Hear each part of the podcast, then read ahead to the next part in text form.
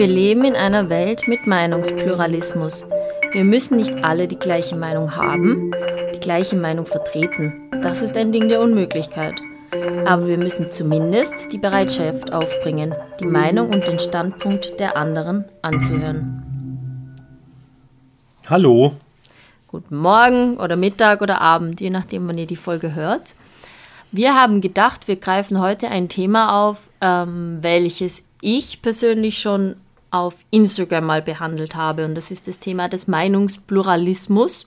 Also, dass es einfach verschiedene Meinungen zu einem gewissen Thema gibt und dass wir, wie schon im Intro gesagt, nicht immer alle der gleichen Meinung sein können oder sein müssen. Aber wir haben uns noch gar nicht vorgestellt. Naja, mittlerweile glaube ich, wissen die Leute, wer wir sind, so nach der neunten, zehnten Folge. Vivi und Maxi. Servus. Zwillinge wir müssen trotzdem Wien. sagen, das ist so was Offizielles. Jetzt fängt es an und jetzt labern wir über ja. verschiedene Meinungen und Akzeptanz von Meinungen. Allgemein Gesprächskultur. Ja. Genau, also let's do it. Also ist ja allgemein kann man ja sagen, jeder Mensch vertritt eine eigene Meinung. Er hat einen eigenen Standpunkt zu Themen und eine eigene Perspektive. Und so kann es oft vorkommen, dass halt mehrere Personen Ansichten und Standpunkte teilen und ähnliche Meinungen zu einem Thema haben. Aber allgemein würde ich behaupten, kann man nicht davon ausgehen, dass es eine, dass eine Meinung quasi in Stein gemeißelt ist oder dass eine Meinung das Nonplusultra darstellt. Also dass es nur diese einzige wahre Meinung gibt. Ja, ich finde auch, dass ist, dass man, das finde ich, ist heutzutage ein bisschen verpönt, wenn man irgendwie so seine Meinung ändert. Das ja. habe ich jetzt irgendwie bei, bei Covid-19 bei der Corona-Pandemie einfach gemerkt. Es ist nicht so, dass man seine Meinung ändert, sondern dass man halt so seine Aussage zu dem Thema ändert. Ja. Wenn jetzt Wissenschaftler so am Anfang der Pandemie gesagt haben, Leute, tragt keine Masken und jetzt sagen sie dann, Leute, tragt Masken, weil sich halt der Stand der Wissenschaft halt einfach geändert hat. Und dann zeigt irgendwie 10% vom Internet auf Christian Drosten und sagt, boah, der hat die Meinung geändert. Wie kann der nur? Ja, das, das stimmt. Also einerseits ist logische Konsistenz, dass man auch eine Meinung über einen längeren Zeitraum vertritt, finde ich, ist, ist auch wichtig, dass man nicht irgendwie einfach hin und her switcht, wie es einem gerade passt und man irgendwie für gar nichts steht. Aber andererseits muss man den Leuten auch schon erlauben, dass sie ne, ihre Meinung ändern dürfen, wenn sich die Fakten ändern. Ja, vor allem gerade, sage ich jetzt mal, in der Wissenschaft, gerade was das Thema Covid angeht, da wird ja momentan auf Hochtouren Forschung betrieben, also dass da täglich, oder jetzt vielleicht nicht täglich, aber doch wöchentlich und monatlich da neue Erkenntnisse an die Oberfläche kommen, dass da dann natürlich die Leute hergehen und sagen, okay, wir haben jetzt wieder was Neues herausgefunden und deswegen, deswegen müssen wir, ja, eine andere Meinung dazu äußern. Das ist doch meine Meinung nach im wahrsten Sinne selbstverständlich. Ist das deine Meinung? Meine Meinung ist anders. Streiten wir. Ja, also und ich glaube, das ist vielleicht auch gerade das, was du angesprochen hast, ist oft ein Grund, warum verschiedene oder manche Personen nicht hergehen und überhaupt keine Meinung äußern, weil sie Angst haben, dass das, was sie sagen, dann sowieso in den falschen Hals gelangt. Ja, wobei das, das ist irgendwie so ein Argument, was man immer wieder, sagen wir mal, von der rechten Österreich-Hälfte yeah. hört irgendwie so, oh, ich darf meine Meinung nicht mehr sagen, mm. oh, die unterdrücken mich und alles. Und dann kommt der ganze Mumpitz mit Meinungsfreiheit, die nicht existiert, wo man dann halt irgendwie mal sagen sollte, was Meinungsfreiheit grundsätzlich ist. Weil Meinungsfreiheit heißt, hat nie, nie auch nur gesagt, dass irgendwie du einfach was sagen kannst und alle anderen finden das geil, was du sagst. Meinungsfreiheit heißt einfach, du darfst was sagen und der Staat darf dich dafür nicht ins Gefängnis stecken. Ja. Fertig. Das ja. ist Meinungsfreiheit und das ist in der westlichen Welt ist das gegeben. Belarus ist es zum Beispiel nicht gegeben. Oder ja. Putin oder so in Russland. Da kannst du nicht sagen, Putin ist scheiße, weil dann kommt Putin und sagt, so, die Meinung kannst du jetzt im Gefängnis haben. Das, ja, ist, also, das, ist das, das ist immer so eine schwierige Gratwanderung, mit wie weit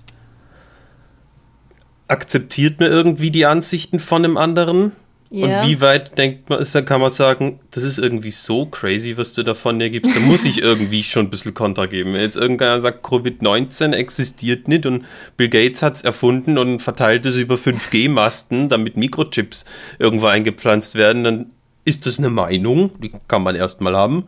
Aber dann darf ich auch schon sagen, hey, deine Meinung ist scheiße. Und zwar ziemlich scheiße. Here's why.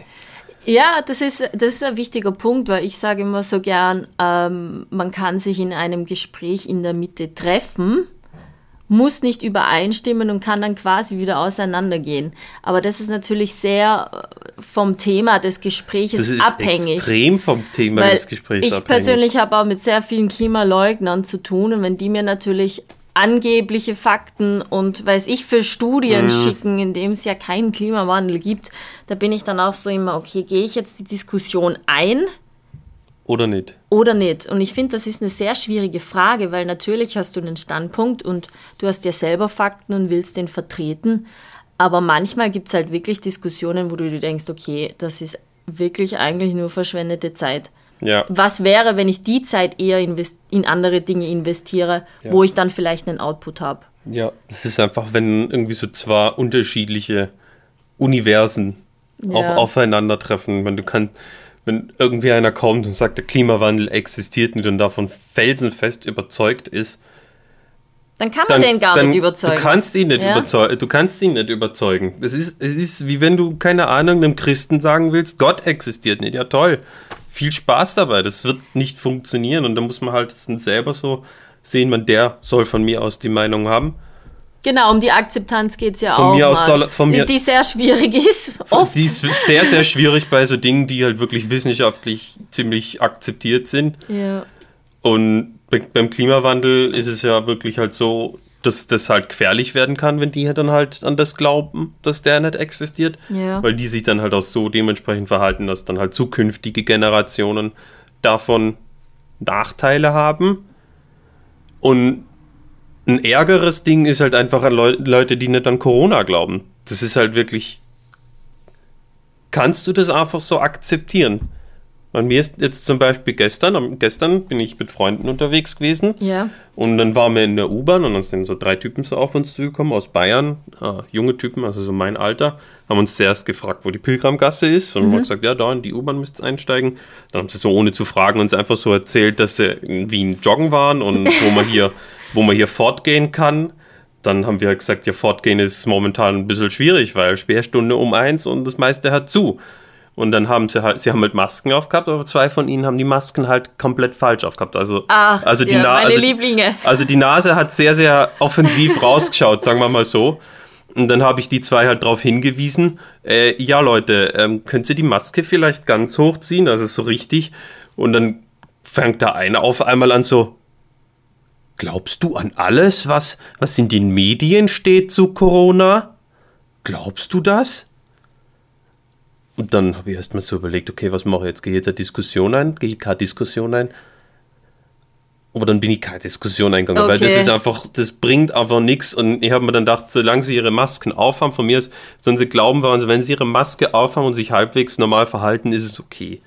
Aber wenn es irgendwie so aggressive Maskenverweigerer sind, mm. da weiß ich nicht, wie weit man die Meinung einfach so akzeptieren kann. Ja, das ist wirklich schwierig. Ich glaube schon, dass dass man gerade in solchen Fällen Input geben sollte, also dass du halt eben sagen solltest, okay, also ich persönlich bin der Meinung, dass die Wissenschaftler schon wissen von dem, was sie reden und oh. vielleicht schaust du es dir nochmal an, also dass du jemanden quasi vielleicht so einen Gedanken hinterlässt oder so einen Samen in den Kopf setzt, der vielleicht irgendwann sprießt, vielleicht. Eventuell. Eventuell.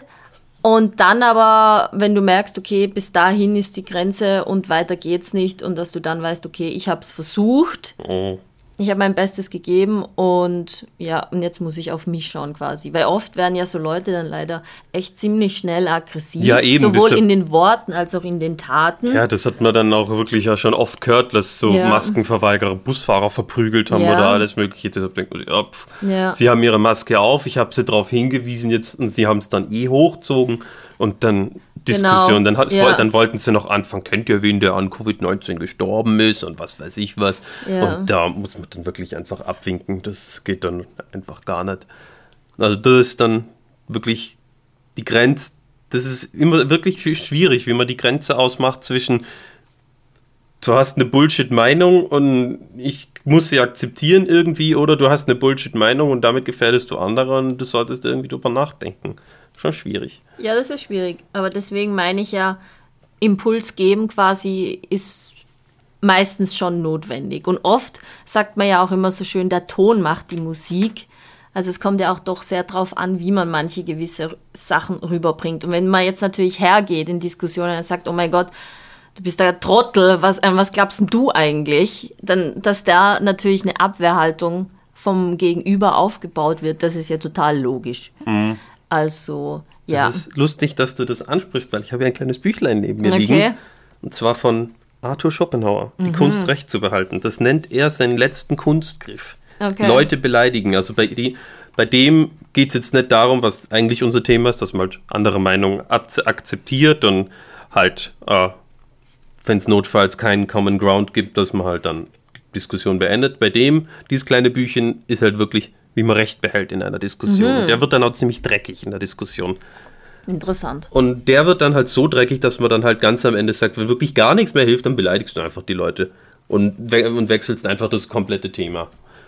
Ja, das finde ich aber ist ein sehr schwieriger Ansatz, muss ich sagen. Ja, also Arthur Schopenhauer hat ja auch nicht so arg viele Freunde. Es könnte, ein, könnte eine Korrelation da dazwischen bestehen. Ja, also ich finde es auch nicht gut, aber ich habe es halt jetzt gerade irgendwie ja, ist quasi, da gehabt. Äh, genau, ist quasi so gesehen auch eine Meinung, kann man ja sagen. Ja. Die liest man sich durch, die hört man an und dann schaut man, was man daraus mitnimmt, ob man was daraus mitnimmt und ja. ob man dem übereinstimmt sozusagen. Ja, ich glaube, Selbstreflexion ist, was Gespräche angeht, einfach wichtig, weil man man muss irgendwo wissen, was man selber denkt und fühlt und muss auch in der Lage sein, das irgendwie dem anderen zu vermitteln. Weißt, weil der andere kann ja nicht in deine Gedanken oder in dein Herz schauen. Nicht. Nein. Nicht. Deswegen muss man ja schon irgendwie schauen, dass man das auch rüberbringt. Rüberbringt, auch wenn es manchmal wirklich schwierig ist. Ja. ja. Na, mit dem Schopenhauer wollte ich eigentlich auch nur zeigen, wie sehr sowas schon seit langer Zeit Thema ist. Das ja. Ganze es wird uns auch immer begleiten. Meinungs- Pluralismus. Ich sage absichtlich nicht Meinungsfreiheit. Liebes, viele sagen irgendwie auf Twitter, ne, nehmen das Wort gerne in den Mund mhm. und reden dann von Meinungsfreiheit, aber ich habe schon gesagt, warum, das, warum ich finde, dass das nicht adäquat ist. Jetzt habe ich dein Thema irgendwie komplett abgewirkt. Worüber hast du nochmal gerade geredet? Ich habe darüber geredet, dass es wichtig ist, dass man in einer Diskussion seine Gefühle und seine Gedanken äußert, weil der Gegenüber nicht wissen kann, ja, was du denkst und fühlst. Ja. Ja, da muss man halt einfach zuerst herausfinden, ob die Diskussion und das alles und der Gesprächspartner dafür bereit sind überhaupt. Genau, die Bereitschaft. Das haben wir ja, glaube ich, ganz am Anfang im, im Intro auch erwähnt. Die Bereitschaft überhaupt zu diskutieren. Ja ist schon Grundstein. Das ist, das sagt aber der Herr Arthur Schopenhauer auch. Also, okay. also, also das sagt, das Beste ist natürlich schon, wenn man erst einmal Leute findet, die, mit denen man reflektiert über irgendwas reden kann. Und diese Kunstrecht zu behalten, die hat er dann für alle anderen. Okay. Also, also ich glaube, er hat dann auch irgendwie Leute immer gefunden, mit denen er halt hat reden können, reflektiert und ähm, ja, einfach, einfach nicht, das ist nicht in einem Schreikrampf. Ja. Schreikrampf und Schreikampf endet. Also meistens geht es ja mit den Freunden.